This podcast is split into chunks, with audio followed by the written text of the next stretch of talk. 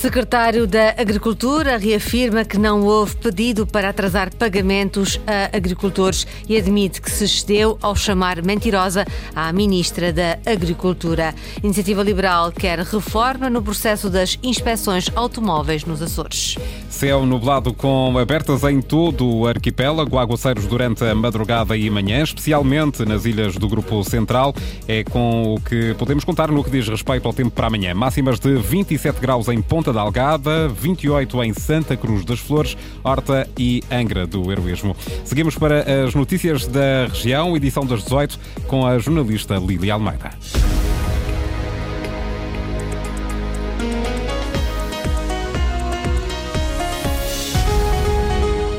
O secretário regional da Agricultura admite que se excedeu ao chamar mentirosa a ministra da Agricultura a propósito dos alegados atrasos no pagamento de ajudas aos agricultores. O secretário regional da Agricultura, que esteve em audição na Comissão de Economia, admite que possa ter existido alguma comunicação interna dos serviços no sentido de dar prioridade a determinados apoios, mas António Ventura garante que todos os subsídios foram pagos a tempo e horas. Ricardo Freitas. António Ventura tinha chamado de mentirosa a Ministra da Agricultura no Parlamento a propósito do pagamento de ajudas aos agricultores, mas hoje admite que se excedeu. É de facto um bocadinho abusivo chamar mentiroso a um, um cidadão chamar outro cidadão mentiroso. Eu reconheço isto. Mas eh, neste caso aqui, acho que a Sra. Ministra voltou a faltar à verdade porque põe tudo, fala nos apoios todos e eu já expliquei que das datas anunciadas não há apoio em atraso. E, portanto, quis criar um caso político juntando tudo. O secretário regional da Agricultura e do Desenvolvimento Rural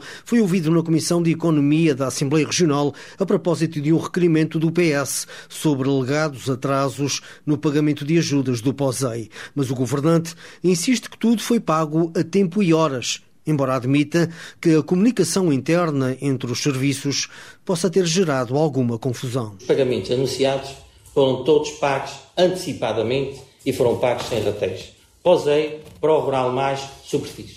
Tudo o resto são situações internas de comunicação técnico-administrativas que podem ter dado prioridade a determinado elemento em detrimento de outros. Obviamente. E já disse isso comunicações técnicas ou administrativas de prioridade, mas sem nunca deixar de fazer os, o, o, os pagamentos. E garante que nenhum agricultor açoriano foi penalizado por causa desta situação. E quero o nome de um agricultor que não tenha recebido nessas datas por via da afirmação do Sr. Ministro. Só me tem que dizer isto. Explicações do Governo após a Ministra da Agricultura ter dito na Assembleia da República que foi o Executivo dos Açores quem pediu ao IFAP para atrasar o pagamento aos produtores produtores açorianos.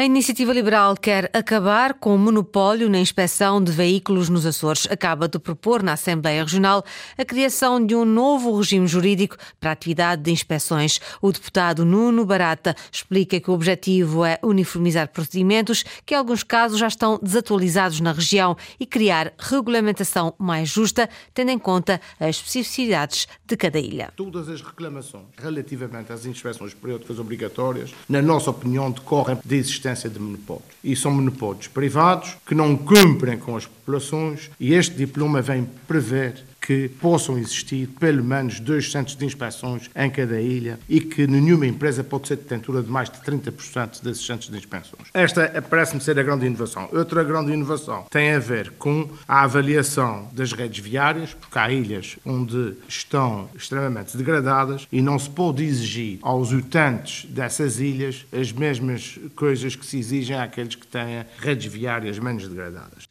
As mais-valias do projeto da Iniciativa Liberal para um novo regime jurídico relativo às inspeções técnicas automóveis na região. A Aerogar do aeroporto João Paulo II, em Ponta Delgada, está obsoleta e não corresponde às necessidades de transporte de passageiros e de carga. A denúncia é feita hoje pelo Secretariado do PS São Miguel. O presidente executivo da ANA Vanci disse ontem que a empresa vai avançar com obras naquela Aerogar, mas os socialistas exigem ação. Vítor Fraga lembra que a mesma promessa foi feita há um ano e meio e pede uma intervenção ativa do governo dos Açores. E o governo dos Açores não pode olhar para isto apenas como espectador, tem que ter uma uh, intervenção ativa.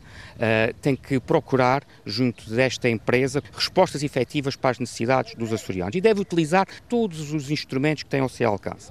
E uh, uma questão que se coloca é se o Governo dos Açores já uh, desenvolveu alguma iniciativa no âmbito daquilo que está previsto no contrato de concessão, que é do estabelecimento de uma parceria pública regional, que com a criação de uma entidade que tem a responsabilidade de fazer o um acompanhamento, quer de, do desenvolvimento dos investimentos nas infraestruturas, como das questões de desenvolvimento comercial, na captação de rotas e de novas companhias aéreas e consolidação de companhias aéreas que possam voar para uh, este aeroporto, bem como nas questões ambientais.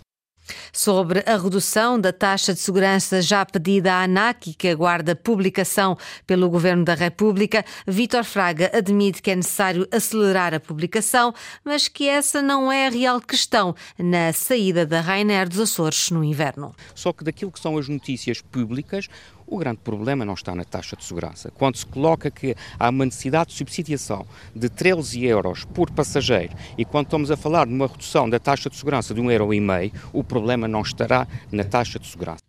PS Açores, esta tarde em, um, anúncio, em conferência de imprensa. Esta manhã, o PSD Açores apelou ao Governo da República que envie para publicação a portaria que reduz a taxa de segurança aeroportuária. João Bruto da Costa, presidente do grupo parlamentar, pede ainda ao Partido Socialista para parar com o ataque político que só prejudica os Açores. A ANA Aeroportos pediu uma redução em 49% da taxa aeroportuária de segurança. Sabemos também que há mais de mês e meio que a ANAC emitiu parecer favorável a essa redução. Essa redução é necessária para a ANA concluir de forma favorável aos Açores as negociações para a permanência da operação de Ryanair e a importância que tem para os Açores. E por isso nós apelamos ao Governo da República para que rapidamente, se não ontem, hoje mesmo, envie para publicação a portaria para que se possam concluir da parte da ANA as negociações com a Ryanair e assim poder permanecer nos Açores. E queríamos dizer também ao Partido Socialista, de Vasco Cordeiro e de, dos seus mensageiros, que para, já basta de quererem prejudicar os Açores, pensando que com isso fazem combate político ao governo da coligação. Nós temos é que estar juntos na defesa dos Açores João Bruto Costa, presidente do Grupo Parlamentar do PSD Açores, em declarações à comunicação social esta manhã na Ilha Graciosa, a ANA pediu em maio à ANAC, a Autoridade Nacional de Aviação Civil, para reduzir a metade o valor da taxa de segurança nos aeroportos, incluindo o de Ponta Delgada. A ANAC deu luz verde a 16 de junho, mas falta agora um despacho do Governo da República para que a descida entre em vigor. O Governo Regional não se quer comprometer com um prazo para rever o POTRA, o Plano de Ordenamento Turístico da região, que está parcialmente suspenso. O assunto esteve em discussão na Comissão de Assuntos Sociais da Assembleia Regional. Berta Cabral explicou aos deputados que a prioridade do Governo foi concluir o PENTA, o Plano Estratégico do Turismo, para só depois avançar para o POTRA. Nós temos que ter primeiro o nosso plano estratégico e só depois é que passamos para o plano que é instrumental. O POTRA é um plano de ordenamento, é um instrumento de ordenamento do, do território, neste caso de ordenamento do, do turismo. E, portanto, não é um plano estratégico. Nós precisávamos de um plano estratégico para depois passar para o plano operacional. Não nos podemos comprometer com fevereiro de 2024. Posso-me comprometer, e disse, e agora repito, no mais curto espaço de tempo possível. A secretária regional do Turismo foi ouvida a propósito de uma proposta do Bloco de Esquerda que define prazos concretos para que o governo reveja o Potra até fevereiro do próximo ano, explica António Lima, o proponente. O que estamos a dizer é que é preciso planear, o que é preciso olhar para daqui a 10 anos e perceber onde é que queremos estar. Essa é que é a, a lógica do planeamento porque de outra forma não é necessário planeamento. É deixar andar e depois chega-se a um determinado ponto e observa-se a realidade e decide-se se já atingimos determinados limites ou não. Ora, isso é uma má forma de, de, de, de governar, é não se entender, e é necessário planear e perceber para onde é que queremos ir ao nível turístico. O plano de ordenamento turístico da região foi lançado ainda pelo anterior governo, mas acabou por ser parcialmente suspenso dois anos depois, ainda na vigência do executivo socialista. Berta Cabral recusa assumir um prazo concreto para rever o diploma. Os Açores devem medir o seu capital natural e humano para além do económico na área da sustentabilidade turística. A ideia foi defendida por Miguel Martins, especialista internacional em sustentabilidade financeira, e há já um país interessado em fazer essa mediação, nos, medição nos Açores. Ana Léo Pereira. Ao mesmo tempo que o turismo pode ser vantajoso para uma região, os seus efeitos a longo prazo também podem resultar em prejuízos para a comunidade e ambiente. E é essa medição que pode ser feita com métricas que vão para além do capital económico ou financeiro. A ideia é defendida por Miguel Martins, especialista internacional em sustentabilidade financeira, que diz há já um país interessado em fazer a experiência nos Açores. Eu acho que é um tema que poderia ser explorado mais nos Açores.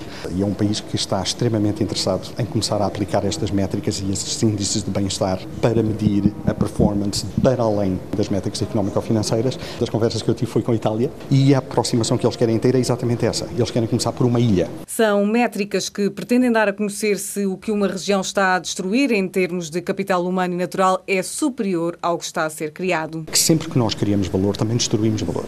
Nós provavelmente vamos começar a, a, perceber que aquelas áreas em que nós pensamos que estamos a criar valor, estamos a criar valor económico ou financeiro. Mas se calhar o valor que estamos a destruir em termos de capital natural ou capital humano é muito superior àquele que estamos a criar. E é isso que nós não medimos. O que é importante é que esse binómio, uma vez agregado, seja um binómio positivo. E o primeiro passo para nós percebermos isso é começarmos a medir. E para pôr em prática esta medição são precisos apoios e vontade. Isso mesmo, Miguel Martins veio apresentar na conferência do Jornal Açoriano Oriental sobre novas oportunidades para um turismo sustentável. Também o diretor comercial e de marketing da Futurismo é da opinião que são necessárias decisões mais informadas para um turismo regenerativo. Correr atrás, apenas, apenas atrás do crescimento económico não é suficiente, diz Carlos Picanso, que defende a aplicação do conceito de quietude para gerir o turismo dos Açores, para nós não nos perdermos sobre quem somos e o que queremos enquanto comunidade, não só as empresas, não só o governo, não só a comunidade isolada, mas toda a gente junta, dar dois passos atrás em cada decisão que se toma e ter a calma e a tranquilidade, não corrermos atrás do mito perpétuo do crescimento económico e percebermos que o turismo não é um fim em si, é algo para os açorianos, ah, é algo que nos facilita a entrada de inputs à nossa cultura, é algo que nos enriquece, mas é algo que, em primeiro lugar, deve servir os nossos interesses para fortalecer aquilo que é nosso. Ideias transmitidas por Carlos Picanso na conferência promovida pelo Açoriano Oriental. Celebra-se hoje o Dia Mundial da Conservação da Natureza. Em Angra do Heroísmo, Alonso Miguel, secretário regional do Ambiente, inaugurou uma exposição de macrofotografia de insetos endémicos para sensibilizar e alertar para a importância da diversidade das espécies. Eduardo Mendes. Em Dia Mundial da Conservação da Natureza, olhos postos no projeto Life Beetles, que se dedica à proteção proteção de insetos endémicos. Um dos vários projetos de conservação da natureza coordenados pela Secretaria Regional do Ambiente e Alterações Climáticas uh, e que uh, tem por objetivo uh, melhorar o tamanho da população, a área de distribuição e o estado de conservação de três espécies de escaravelhos endémicos dos Açores, designadamente o caroço da Terra Brava, aqui na terceira, o lauroxo na Ilha do Pico e o escaravelho cascudo da Mata na Ilha das Flores, tendo uma área de intervenção de cerca de 345 hectares. Alonso Miguel secretário regional do Ambiente e Alterações Climáticas. O projeto arrancou em 2020 e tem uma duração de 5 anos. Estão afetos 1,5 milhões de euros. Até o momento já permitiu a criação de 10 postos de trabalho na região, quatro na Ilha Terceira, três na Ilha do Pico e três na Ilha das Flores, uh, prevendo-se que até ao final da sua implementação permita investir cerca de 900 mil euros na Ilha Terceira, uh, cerca de 400 mil euros na, na, no Pico e mais de 300 mil euros na Ilha das Flores. Foi inaugurada uma exposição no Jardim Duque da Terceira, em Angra do Heroísmo, com macrofotografias destas espécies. Alertar as pessoas, despertar a sua sensibilidade e também a sua consciencialização para a importância que estes uh, seres pequeninos têm em termos dos ecossistemas, desde a decomposição da matéria orgânica até também um, à polinização, uh, projetando em grandes dimensões estes pequenos seres, que muitas vezes passam despercebidos uh, ao olhar do cidadão comum e que muitas vezes o seu relevante papel é desconsiderado em relação a outra biodiversidade de maiores dimensões e que é mais facilmente observável. Um projeto e uma exposição que querem sensibilizar e educar a população para a importância das espécies de insetos endémicos. Alguns serviços da Unidade de Saúde de Ilha de São Miguel vão mudar de instalações. A partir de segunda-feira, a Delegação de Saúde de Ponta Algada, a Unidade de Saúde Pública da USISM e a Consulta do Viajante Centro de Vacinação Internacional vão passar a funcionar na Rua Nova do Visconde, junto à Rua de São Gonçalo. Jornal das 18 com a jornalista Lili Almeida. Notícias em permanência em cores.rtp.pt e também no Facebook da Antena 1 Açores.